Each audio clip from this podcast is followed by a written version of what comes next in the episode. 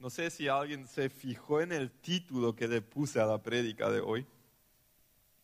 El Espíritu Santo tuya la diferencia en tu vida.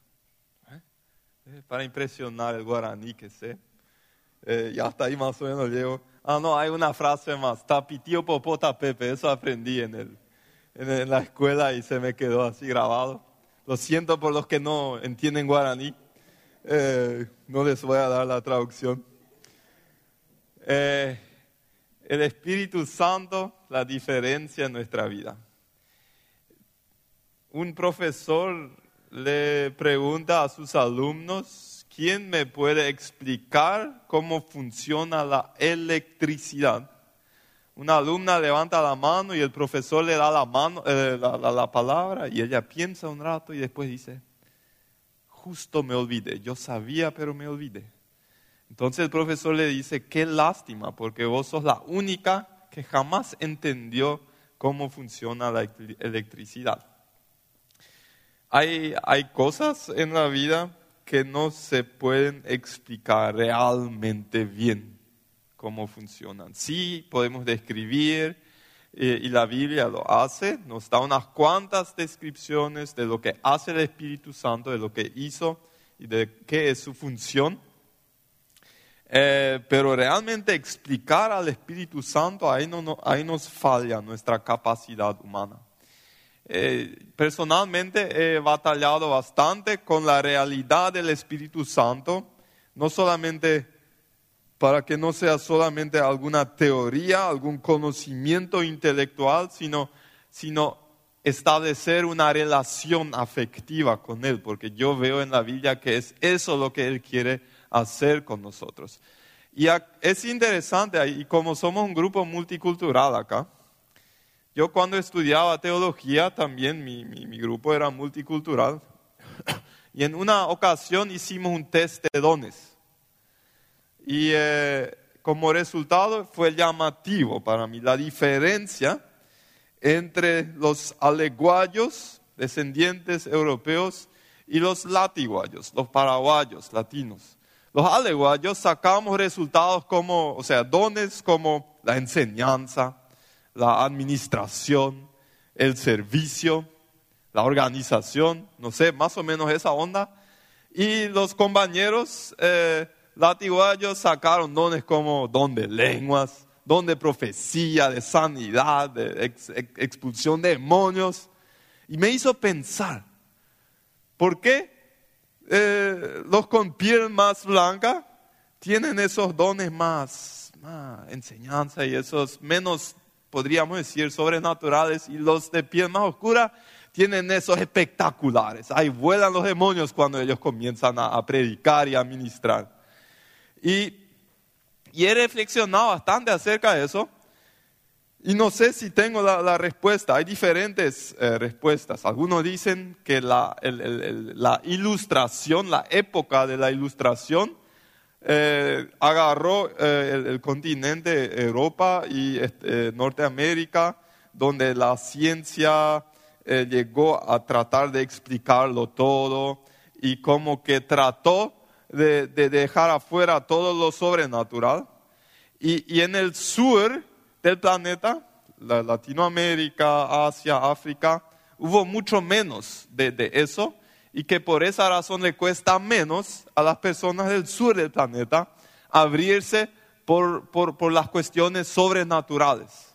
Y si leemos la Biblia, claramente Dios es un, un, Dios sobrenatural y con intervenciones sobrenaturales. Y solamente si nunca hubieras conocido a un cristiano, nunca hubieras visitado una iglesia, solamente hubieras leído la Biblia o el libro de los Hechos, por ejemplo, tendrías expectativas altísimas del Espíritu Santo.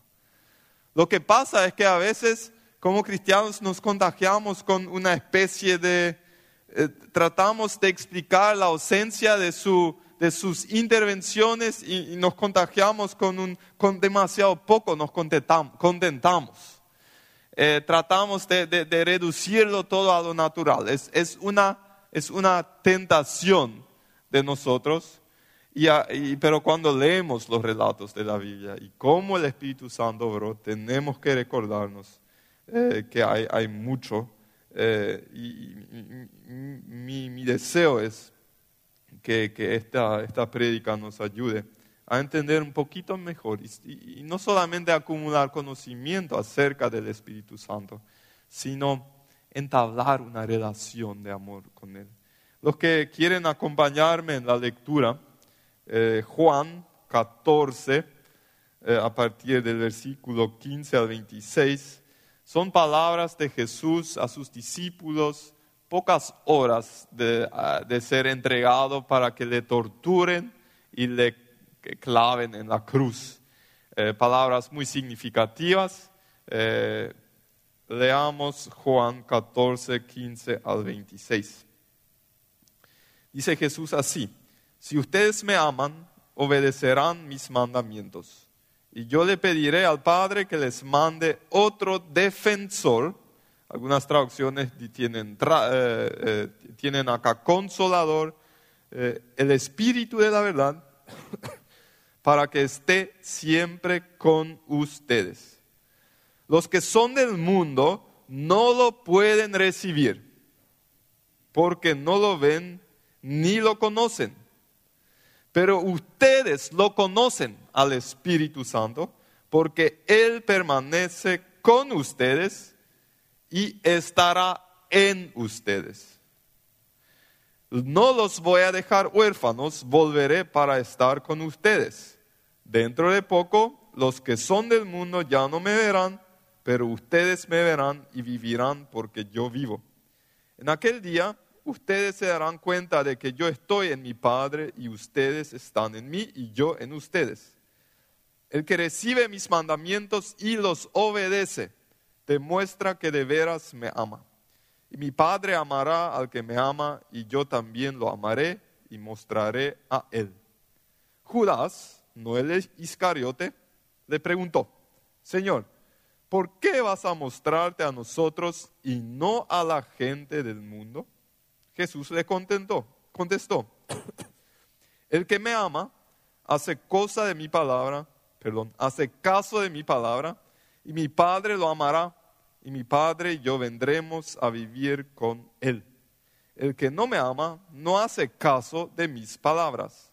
Las palabras que ustedes están escuchando no son mías, sino del Padre que me ha enviado.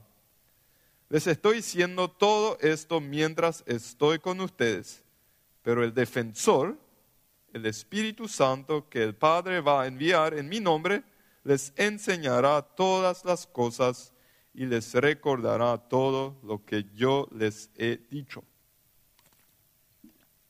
¿Cuál es la palabra más usada en este texto? Aparece más veces. Hay unas cuantas, ¿sí? Hay espíritu. Eh, ¿Qué? Padre es una que se usa varias veces, pero creo que hay una que se usa más veces. Amor, ocho veces. Ocho veces aparece la palabra amor. Y acá hay una especie de receta, tal vez suena mal, pero indicaciones de cómo puedes llegar a recibir al Espíritu Santo en tu vida. Si amas a Dios, eso te lleva a cumplir con los mandamientos de Dios y eso te lleva a recibir al Espíritu Santo en tu vida. El Espíritu Santo no invade las vidas de las personas que no le aman. Solamente él viene a las personas que le aman. ¿Sí? Es como una, una, una mujer que solamente se casa con un hombre después de que éste se esforzó en conquistarle, ojalá que sea así por lo menos, y le promete amor hasta la muerte. ¿Sí?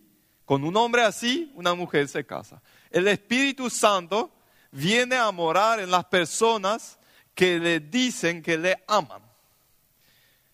Había una vez un ex esclavo en Estados Unidos, eh, que abrió su barbería, peluquería, barbería, y era de escasos recursos porque él, había, eh, él nació en la esclavitud y después por un cambio de leyes salió, abrió su peluquería, comenzó a trabajar. Era todo muy precario aparte de una cosa. Él tenía en una parte, en la pared de su barbería, una tremenda imagen del presidente Abraham Lincoln, del presidente de aquel entonces. Esa imagen era obvio, le había costado mucha plata. Y a un eh, periodista le llamó la atención, como un barbero en, una barbería de, tan escasos recursos tiene un cuadro de, altísimo costo.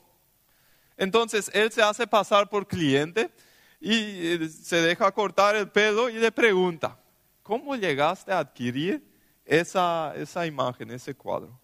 Entonces el barbero le explica, cuando yo nací en la esclavitud, crecí en la esclavitud, yo pensé que la esclavitud sería toda mi vida, que sería esclavo.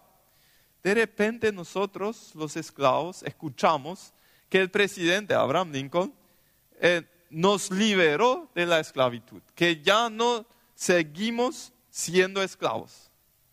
Tan, pero tan agradecidos fuimos con él. Entonces lo que yo hice fue ahorrar toda la plata que pude para comprarme ese cuadro. Y cada mañana cuando entro en mi salón, yo me paro delante de esa, ese cuadro y le digo al presidente lo mucho que le amo y lo mucho que nosotros somos agradecidos por él, porque él nos liberó de la esclavitud. Y cada noche, antes de salir a, casa, yo me paro delante del cuadro y le digo de vuelta lo mucho que le amo. Imaginémonos ahora, digamos, en realidad ahí el acontecimiento termina, pero ahora sigue mi fantasía. Digamos que el tipo tiene un vecino y el vecino está muy en contra de, lo que hizo el presidente. Y él pone un gran cartel así delante de su casa diciendo, tenemos que volver a la esclavitud, todos los negros a la esclavitud. Y un día, por casualidad, viene el presidente paseando por esa calle y pensando con quién de acá yo podría tomar un mate, un tereré, un café. Quisiera tener comunión con alguien. ¿En qué casa crees que entraría? ¿En la casa de este barbero o en la casa del vecino?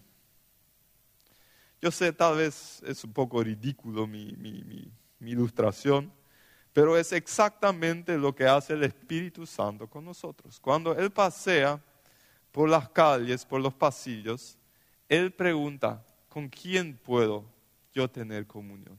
¿Quién me ama para que yo pueda tener comunión con Él?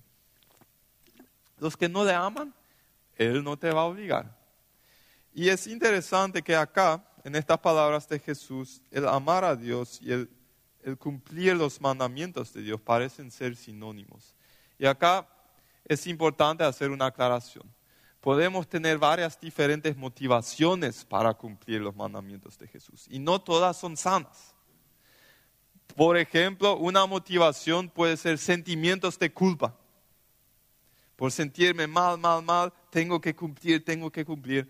O otra motivación puede ser, quiero dar una imagen de, de, santo, ¿sí? para que los otros piensen bien de mí. Eh, voy a tratar. O otra motivación equivocada es, quiero ganarme la salvación. Y por eso eh, yo, yo me meto a full para cumplir los mandamientos. Todas esas motivaciones a mediano y largo plazo nos destruyen. La única motivación válida es el amor hacia Dios, por haber entendido que Él me sacó de la esclavitud del pecado. Y la respuesta a eso es el deseo, provoca el deseo en mí de cumplir el mandamiento de Dios. Entonces los mandamientos de Dios ya no son una carga, sino los percibo como una ayuda a agradarle más a Dios, porque tanto le amo que lo quiero agradar lo máximo posible. Si quieres tener al Espíritu Santo en tu vida, todo comienza con amar a Dios y cumplir sus mandamientos. Ahora en el versículo 17 del, texto que leímos, eh, me llamó la atención esa frase que Jesús dice, el Espíritu Santo estará con ustedes y estará en ustedes. ¿Por qué hace esa diferenciación? Porque por una parte, el Espíritu Santo sigue haciendo la obra que Jesús hizo con sus discípulos. Acá si leemos todo el capítulo, nos damos cuenta que los discípulos están preocupados, eh, eh, tienen miedo. ¿Por qué? Porque ellos saben que Jesús los va a abandonar dentro de poco. Y Jesús les dice, no se preocupen, porque lo que yo hice con ustedes hasta ahora, a partir de este momento el Espíritu Santo estará asumiendo en sus vidas. Él les guiará.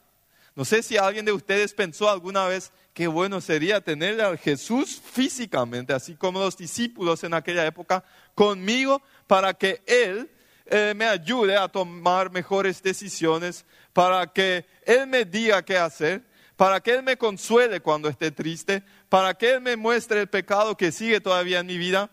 Pero no es necesario porque el Espíritu Santo quiere hacer exactamente en tu vida. Ya no es necesario que el Jesús físico esté con nosotros. Y ahí dice Jesús, eh, el Espíritu Santo les enseñará, les hará recordar de las palabras que yo les dije. ¿Qué significa eso? Sí, acá los discípulos pensaron, bueno, nuestro discipulado acá termina, Jesús se nos va, ya no hay caso para seguir aprendiendo, pero Jesús dice, no, no es así. El Espíritu Santo va a seguir el discipulado con ustedes. Eh, y va a ser el, profesor de ustedes. En el año 2011 eh, me fui por siete meses a Alemania y la familia que me hospedó, eh, por ser tan amables, me, dieron un auto para usar en ese tiempo. Y en, las primeras semanas, como no conocía nada yo, el, papá me llevaba a los lugares donde tenía que ir y después llegó el momento donde dijo, bueno, a partir de ahora vas a manejar vos. Te voy a poner un GPS en el auto y, ese te va a guiar a los lugares donde quieres. Y en esa época, 2011, hoy en día eso es lo más normal, ¿sí? Con Google Maps nos guiamos, nos vamos a cualquier lugar. En aquel entonces para mí era algo totalmente nuevo. Nunca había visto una maquinita así, donde pones eh, y es una locura, ¿sí? Pones la dirección de un amigo que, viene, eh, que vive en una ciudad que está a cinco horas más o menos y eso te guía para llegar en la casa de ese amigo. Y yo me lancé a la aventura, pero tuve miedo al inicio. Me sentí tan inseguro, ¿sí? Nunca había manejado en Alemania, no conocía nada y esa maquinita me iba a guiar. Y yo pensé, bueno, acá hay un paralelo con lo que los discípulos vivieron ahí con Jesús. Los discípulos se sintieron inseguros, se nos va nuestro profesor.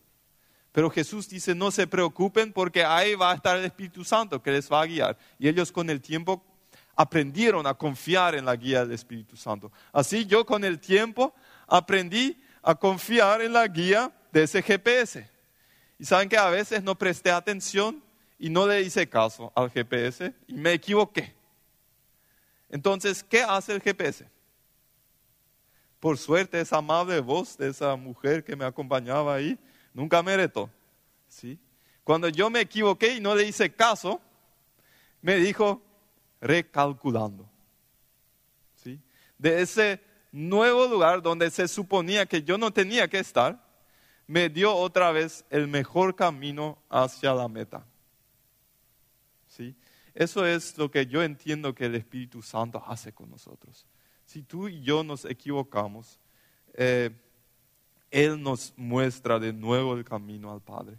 Él, diferencia entre rebelión, los que se rebelan en contra de Él, bueno, ahí esas son las personas que no le aman. ¿sí? Entonces Él no va a estar llenando a esa persona. Pero si cometemos errores por, por inmadurez, ¿sí? esa es una gran diferencia. A veces pecamos por rebelión, o algunos pecan por rebelión y algunos pecan por, por inmadurez. Eh, y, si es por inmadurez, entonces el Espíritu Santo está ahí para ayudarnos a ordenar nuestra vida y seguir en la dirección correcta. Eh, con el tiempo comencé a sentirme seguro con el GPS. Eh, y así con el tiempo ah, nos, nos acostumbramos a la guía del, Espíritu Santo. Eso es cuando el Espíritu Santo está con nosotros. Después está la frase, el Espíritu Santo está dentro de nosotros. ¿Han pensado alguna vez acerca de esa expresión? Es tan fácil leer esa frase en la Biblia y no llegar a realizar ni en un mínimo lo que significa eso. El Espíritu Santo, el Dios Todopoderoso, el que creó el universo, elige tener su morada en una persona humana que le ama. Es una locura. Si a una persona que no es creyente le cuesta creer eso, yo lo entiendo. Y si yo no estaría constantemente experimentando eh, de alguna manera la paz y, el gozo y, el sentido de vida que la presencia del Espíritu Santo me da, yo tampoco le creería. Eh, acá tal vez algunos dicen, ¿cómo puedes creer en, un Espíritu Santo que nunca le puedes ver? Bueno, todos creemos en cosas que no podemos ver. Todos creen, por ejemplo, en la electricidad. O creemos en el viento. O creemos en, que hay una mente. ¿sí? ¿Cómo sabemos entonces la existencia? Porque nosotros experimentamos esas cosas. No sé si te pasó alguna vez al, tratar de enchufar algo, se te pegó eh, una, una, una, una dosis de electricidad de Itaipú. ¿sí? Eh, una persona que experimentó eso nunca va a negar la existencia de la electricidad, ¿no es así? ¿Lo viste? No, no lo viste, lo sentiste. Así es con el viento también. Sí, el viento que pasa por un árbol, no lo estás viendo al viento, pero estás viendo su efecto en el objeto. Nosotros no vemos el Espíritu Santo, pero vemos su efecto en las personas que son llenas del Espíritu Santo. ¿Entendemos?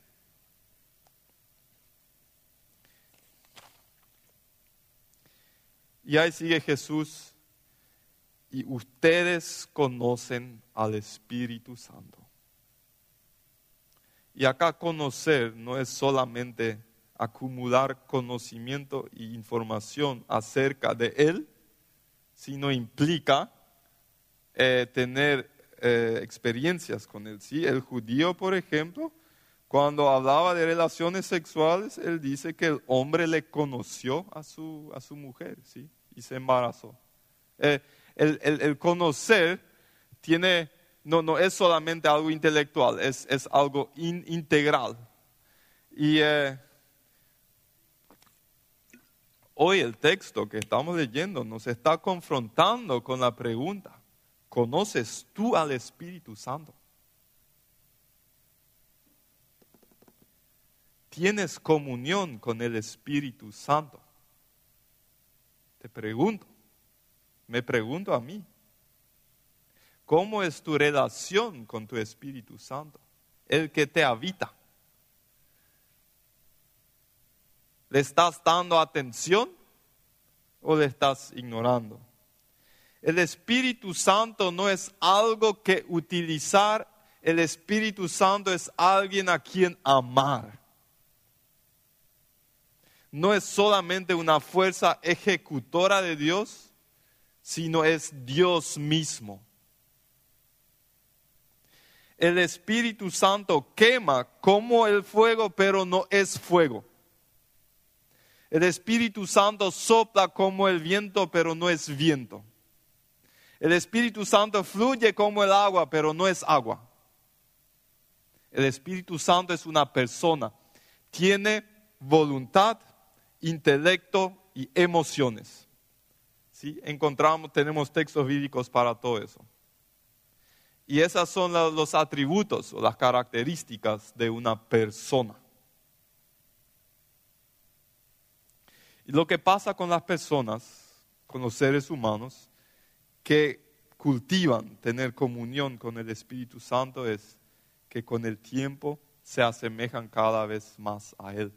Hay algunos, hay estudios que se hicieron que muestran que si dos personas pasan mucho tiempo juntos, se vuelven cada vez más parecidas. ¿Sí? Por ejemplo, un matrimonio que pasó 25 años juntos y se le preguntó a gente que no conoce a esas personas en un grupo, es, eh, es, es, tiene cierto efecto, o, identifican ciertas, ciertas cosas en común que al iniciar su relación, su amistad no tenían. dejo eso explicar a los psicólogos, a mí no me llegan las palabras correctas, lo que sí, cuanto más tiempo pasamos con una persona, más parecidos somos. A Billy Graham, el gran evangelista que predicó a millones de personas, se le preguntó a los 92 años de edad, si cambiarías, si podrías cambiar algo en tu vida, ¿qué sería? Y pensamos, una persona así lo hizo bien. Realmente no tiene nada que cambiar, ¿no? ¿Y saben lo que él dijo? Si yo cambiaría algo, yo haría menos viajes y apartaría más tiempo para tener comunión con Dios. Imagínense, imagínense.